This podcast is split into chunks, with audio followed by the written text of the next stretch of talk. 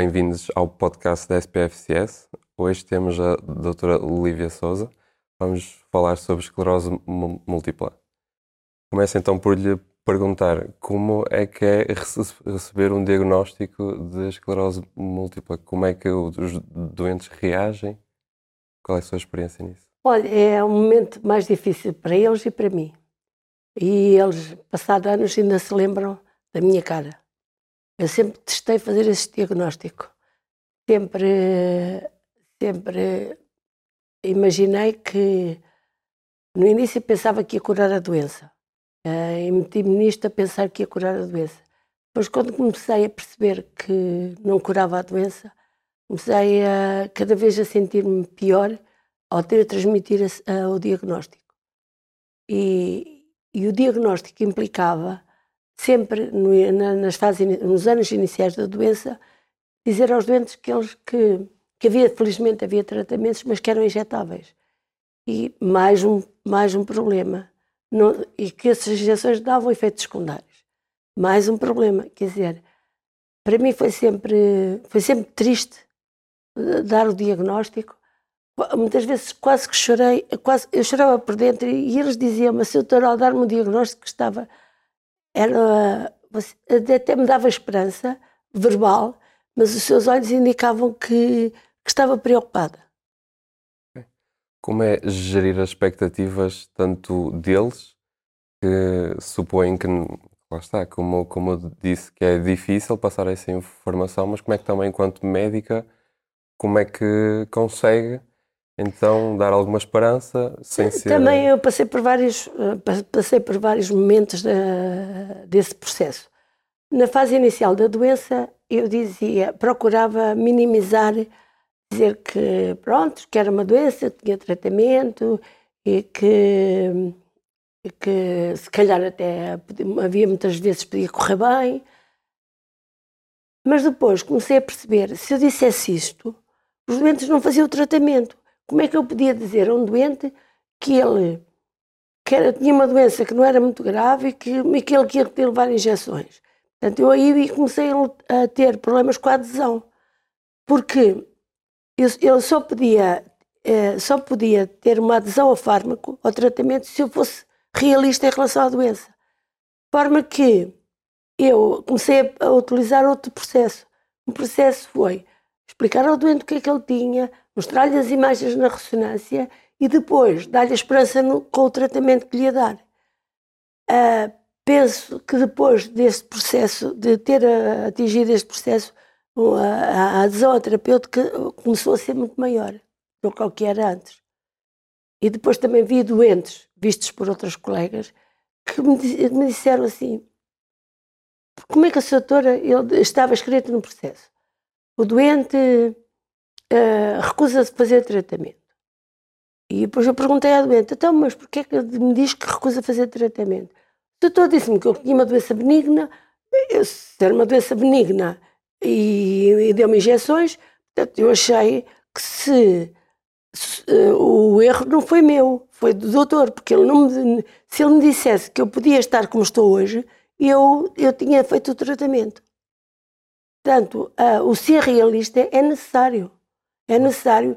Uh, ser realista não significa não dar esperança, mas ser realista implica o doente conhecer o que tem, saber o que, o que o espera, para depois aderir melhor ao tratamento, aderir melhor, modificar o estilo de vida e procurar fazer exercício, deixar de fumar, uh, ter cuidado com a alimentação, toda uma série de, de coisas que ele, ele vai, vai cumprir se tiver consciência daquilo que tem. Eu suponho que seja mais fácil agora, um, tendo em conta agora o arsenal que existe, face a alguns anos atrás, que seja mais fácil essa, essa apresentação de, de, de facto das terapias que, que, existem, certo? Sem dúvida, a, a presença de orais para formas ligeiras da doença é, é, é, para nós foi uma alegria, porque, dizer, um diagnóstico inicial por vezes é agressivo e temos de dar medicação agressiva, mas por outra, outras vezes não é assim tão mau.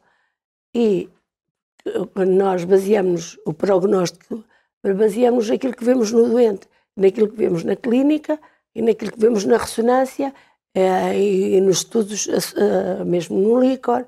Portanto, todos, esse, eh, todos esses estudos dão-nos elementos para determinar o prognóstico. E, esse, e nos casos de, de, que o prognóstico é mais reservado, nós iniciamos terapêuticas de alta eficácia. Nos, no caso em que o prognóstico nos parece mais favorável, utilizamos terapêuticas uh, de, não, tão, não tão eficazes. Eh, são eficazes sim, mas não, não, têm, não são consideradas de alta eficácia. Portanto, uh, nesse aspecto estamos melhor. Só que, você, neste momento, temos 18 fármacos. Eu não consigo transmitir, você viu na aula, quer dizer, transmitir esta informação aos, aos doentes, eu própria já me tenho de concentrar nos fármacos que eu acho mais, mais plausíveis para aquele doente. E dou-lhe e digo quais são as alternativas no caso dele. Explico, claro que ele tem de perceber o que é que tem e para, para, para a questão da adesão. E não só, mais uma vez referi não só a adesão à terapêutica, mas também a modificação de estilo de vida. Nós conseguimos notar perfeitamente quem faz exercício e quem não faz. Quem fuma e quem não fuma. Um doente sedentário que engorda, que fuma, não faz exercício, esse doente, para além, para além da esclerose múltipla, acaba por vir a, a ter outros fatores de risco, nomeadamente risco vascular, que agravam, que potenciam a, a parte negativa da doença. Portanto, é muito importante toda esta informação complementar. Uh, falando então mais agora sobre a parte aqui do, âmbito da sociedade, qual é o papel que vê que tanto os farmacêuticos hospitalares como também os farmacêuticos da farmácia comunitária, que papel é que lhes atribui um, para não só encaminhar, suponho eu, mas que, que, que atividade é que eles podem, podem ter para ajudar-vos? É? é, a principal uh, questão é a adesão ao tratamento.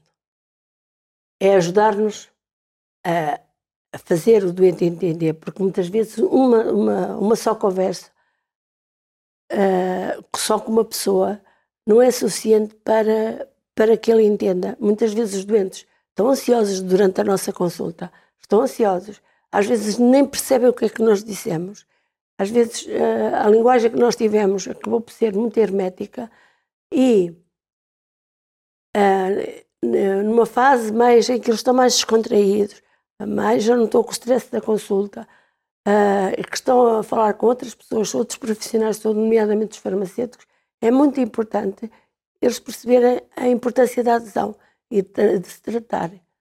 E porque imagina um doente que não, faz, que não tem uma adesão adequada ao tratamento. Quando ele vem pior, eu não sei se é porque ele não tomou medicamento ou se porque a doença está pior apesar do medicamento. Quer dizer, assim ninguém se entende.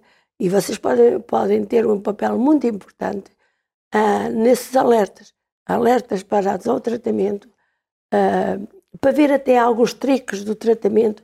Imagina que o doente uh, tem efeitos secundários do medicamento, vocês podem ensinar-nos a tomar, a tomar, por exemplo, à noite, porque os efeitos secundários durante a noite acabam por ser menos, menos sentidos pelo doente. Podem-lhes dar dicas em relação a tomar antes das refeições ou depois das refeições. Portanto, podem-lhes dar uh, e, e, e, também fazer uma certa reconciliação com os terapêuticas que ele já faz. Portanto, pode haver aqui há coisas que, que, que, os médicos não, não sabem. Eu às vezes estou na farmácia e vejo os doentes a falar com os farmacêuticos e, e acho, acho ótimo porque eles, eles, eh, de uma forma descontraída, acabaram por ter uma boa relação com o seu farmacêutico e que lhe dá informação técnica adequada não só em relação ao aos fármacos que ele está a fazer da esclerose múltipla, mas, mas em relação às terapêuticas associadas. Por exemplo, o doente está a fazer um fármaco que lhe dá febre. Você pode dizer, toma um ibuprofeno ou toma um paracetamol. Quer dizer, você pode lhe ajudar a, a controlar os sintomas. Muitas vezes fazem isso nas farmácias. E isso é extraordinariamente importante. Daqui a 10 anos, daqui a 15 anos, qual será o novo paradigma acha que vai mudar muito face àquilo que nós temos agora? O aumento do arsenal vai beneficiar? Sim? Não? Como é que... É assim, a investigação em esclerose múltipla não acabou. Continua. Nós vamos ter, nos próximos anos, quatro campanhas com fármacos que são os inibidores do BTK, que o nosso grande problema atual é que temos fármacos que só atuam na periferia, não atuam a nível do sistema nervoso central. Quando temos aquela inflamação residente no sistema nervoso central, a eficácia dos fármacos é muito escassa. Precisamos de fármacos que tenham uma, uma, maior efetividade, uma maior eficácia a nível do sistema nervoso central. E principalmente para diminuição da progressão da incapacidade. E isso é uma, será uma mais-valia e todos, todos temos esperança nisso. Por outro lado, nós dizemos que a doença é inflamatória e neurodegenerativa. Ora, neurodegenerativa é a doença de Alzheimer, é a doença de Parkinson, é a própria esclerose lateral amiotrófica, há uma série de doenças neurodegenerativas. Se nós viermos a ter fármacos que controlem esse processo, podem ser úteis não só nas demências, não só no Parkinson, porque o princípio é o mesmo. Nós, até agora, só temos fármacos que atuam numa, numa parte da doença, que é a inflamação, mas no processo degenerativo em si, nós, nós não temos. E, no fundo, podemos, uh, poder, o que seria útil seria a combinação de fármacos com diferentes mecanismos de ação. Claro que a questão que se coloca também é uma questão económica. Mas nessa circunstância, uh, os preços teriam de ser revistos naturalmente. Okay. Muito obrigado por se juntarem a nós, muito obrigado à doutora e espero-vos no próximo episódio.